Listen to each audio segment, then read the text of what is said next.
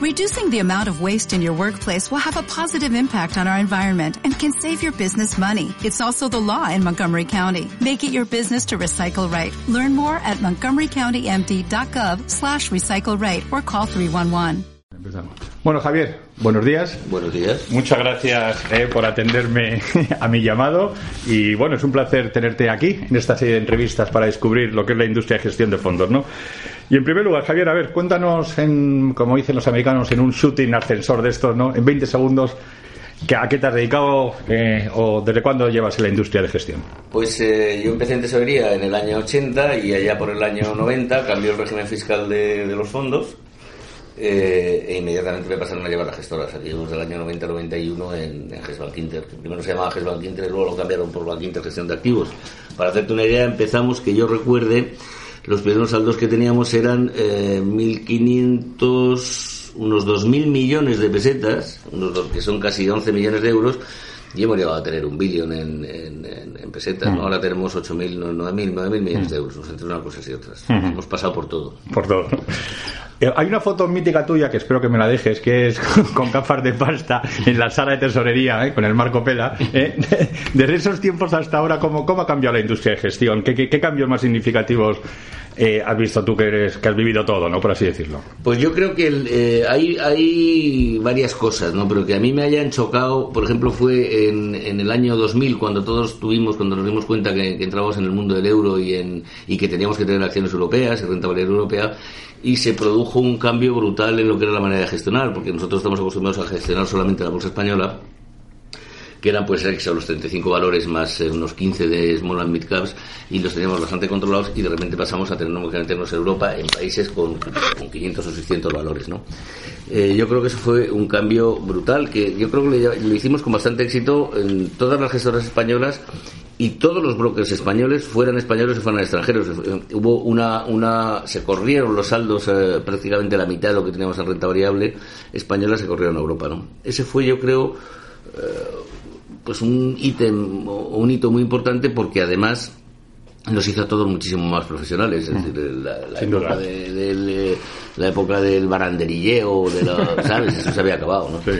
Y luego yo creo que la- la- los últimos años quizá la, la pérdida de confianza en los mercados y, y el cómo hemos tenido que luchar contra, no solo contra la pérdida de confianza en los mercados, sino con, contra la reducción de, de los saldos, pues los fondos garantizados, que es una cosa que a mí me gustan poquísimo. Sí, pero a mí me pasa lo mismo. Te pasa igual, ¿no? Pero que indiscutiblemente han marcado también eh, la, la industria. Eso yo creo que han sido los dos, los dos casos claves, que ha sido gran confianza en los fondos de inversión, gran confianza en los fondos de inversión con riesgo y pésima eh, pérdida de la confianza en los fondos de inversión y aparición de los garantizados. ¿Cómo ves, Javier, el futuro del, del mundo de la industria? Esa dicotomía entre gestoras extranjeras, gestoras dependientes de bancos, gestoras independientes. ¿Cómo, ¿Cómo lo ves tú? ¿Qué crees que va a pasar al final? Yo creo que es inevitable que yo creo que es inevitable que vayamos a gestoras. Sí, yo creo que la distribución de fondos de terceros va a seguir en España sí o sí, y quieran o no quieran los grandes, eso va, va- va a seguir subiendo. Nosotros no estamos nada cerrados, no ponemos números clausos, será lo que los clientes quieren que sea, ¿no? Entonces, el, el, el problema que se te plantea es que tú no puedes vender a un cliente tuyo, un fondo tuyo, exclusivamente tuyo, porque porque el, el, el- el- universo de fondos es enorme, ¿no? Y tampoco tú tienes unas capacidades o unas gestoras de un tamaño en el que puedas cubrir todo y todo con éxito. Por lo tanto, yo creo que fondos de terceros siempre va a haber, cada vez más, y que las gestoras españolas nos tendremos que concentrar en 10, 12 productos máximo, muy rentables y muy eficientes. Totalmente de acuerdo. La verdad es que es la misma visión que yo que yo comparto contigo. ¿Qué te iba a decir? Vosotros también aquí en la gestora gestionáis pensiones, gestionáis fondos, gestionáis SICAF. ¿Hay mucha diferencia entre un vehículo u otro? ¿O en el fondo es, bueno, es un vehículo, pero en el fondo la, gestión es, la misma, ¿no? El, eh, yo creo que cuando mezclas pensiones, inversiones y SICAPs eh, son tres cosas distintas, pero eh, vamos a ver, nosotros somos una gestora que siempre le hemos dado una extraordinaria importancia a la liquidez, pero porque nuestros clientes le dan muchísima importancia a la liquidez. Yo te puedo decir que si tú coges el saldo que tiene un cliente en fondos de pensiones es bastante inferior al que tiene en fondos de inversión, eh, porque el, el propio efecto fiscal no te, no te deja meter más de 10, 12 mil euros, ¿no? Las pérdidas en, en fondos de pensiones, es- el, el cliente es muchísimo más sensible que la de fondos de inversión. Es decir, cuando a un tío le mandas el, extracto de su fondo de pensiones y ha perdido un 2 o 3%, se pone muchísimo más nervioso que si lo ha perdido en un fondo de inversión que tiene 100.000 euros. ¿no? Eh, eso, y que nosotros somos eh, una gestora que apelamos mucho a la liquidez y a la rapidez en los mercados, nos hace que los fondos de pensiones se gestionen de una manera muy parecida a los fondos de inversión, quizá metiéndole un poquito más de beta, es decir, pues aumentando la duración o aumentando la exposición. Pero vamos, van paralelos.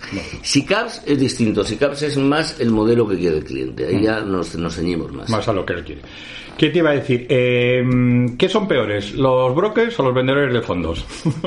Eh, ¿A quiénes temes más?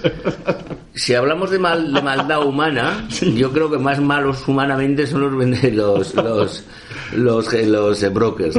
Si hablamos de capacitación, yo creo que están eh, también mucho peor capacitados los vendedores de fondos que los, que los brokers. Es mm. decir, a cuanto más buenos, más malos. Eso está bien. Oye, eh, ese, bueno, mitología que hay en el mercado de los viajes, del glamour, de las grandes cenas, de las copas. Eh, bueno, ¿alguna anécdota o algún viaje que recuerdes especialmente? Pues, eh, bueno, eso fue. Fue. Pasó y se acabó, ¿no? No, no yo, yo recuerdo, eh, de todos estos eventos, que evidentemente hay muchos, yo recuerdo uno que tenía Morgan Stanley, que es el que más me ha gustado de todos, que yo estuve viendo tres años, luego la crisis se lo cargó, no sé si este año han vuelto, pero yo ya no he ido. Nos juntaban eh, en, en, Niza, en Cannes concretamente, a los 50 gestores de fondos eh, más importantes para ellos de toda Europa y alguno de, del, del, Pacífico. ¿no? Eh, nos tenían dos días eh, dándonos bueno pues sus ideas de, inversión eh, y luego cada gestor o sea cada uno de nosotros teníamos que defender un, una inversión que podía ser estar en dólares, estar en, en, una acción determinada, estar en bono, y además de tener que defenderlo teníamos que explicarlo. Eso era bastante estresante, porque aunque por la noche nos poníamos el smoking, no veíamos el momento de quitarnos el smoking ni ponernos a estudiar, porque teníamos que defender, yo recuerdo que defendí un año Gamesa, y luego pues, ya, se ha visto, ya, se ha visto, el resultado, ¿no? Eh, ese es quizá al que yo le he encontrado más valor de todos. Pero vamos, no, no, no recuerdo yo así ningún incidente gracioso de alguien que se haya caído por las escaleras o que les hayamos pillado en el cuarto con otro. vale. Eh, tú sí, personalmente sí lo sé, porque además te sigo y, lo haces muy bien. ¿Qué, qué consideras, que, ¿Cómo ves tú todo este barullo del, social media, del, Twitter, Facebook, todo este, todas esas historias para, para la industria de gestión? ¿no? ¿Crees que es importante estar ahí para escuchar, tanto personalmente como, como a nivel institucional? ¿no? Hombre, yo, yo siempre he dicho que, eh, vamos, yo tuve un consejero delegado en el banco que, que cuando yo escribía los resúmenes de, de los fondos, los, los trimestrales, eh, me decía, no te entiendo absolutamente nada de lo que dices. Y además de no entenderte es que tengo la sensación de que no quieres que se te entienda. Y me decía que el lenguaje bancario desde hace muchos años se encargaba de, de, dibujar unos textos de, bastante poco comprensibles para los particulares. ¿no? Eh, yo creo que todo lo que es eh, Twitter, todo lo que es en redes sociales, lo que hace es que nos obliga a los gestores de fondos a ser muy claros a ser atractivos en lo que tengamos que leer o nos obliga a tener que ser atractivos y nos obliga a ser comprensibles, nos obliga a ser transparentes. Por lo tanto, yo estoy 100% de acuerdo. Bueno, Javier, pues como te dije y te prometí, esto iba a ser una entrevista corta, ¿eh? porque si no la gente se aburre mucho. Ahora el vídeo que me han dicho me han reñido porque se me mueve mucho, así que trataré de estar como muy fijo. Esto me pasa por no tener tiempo.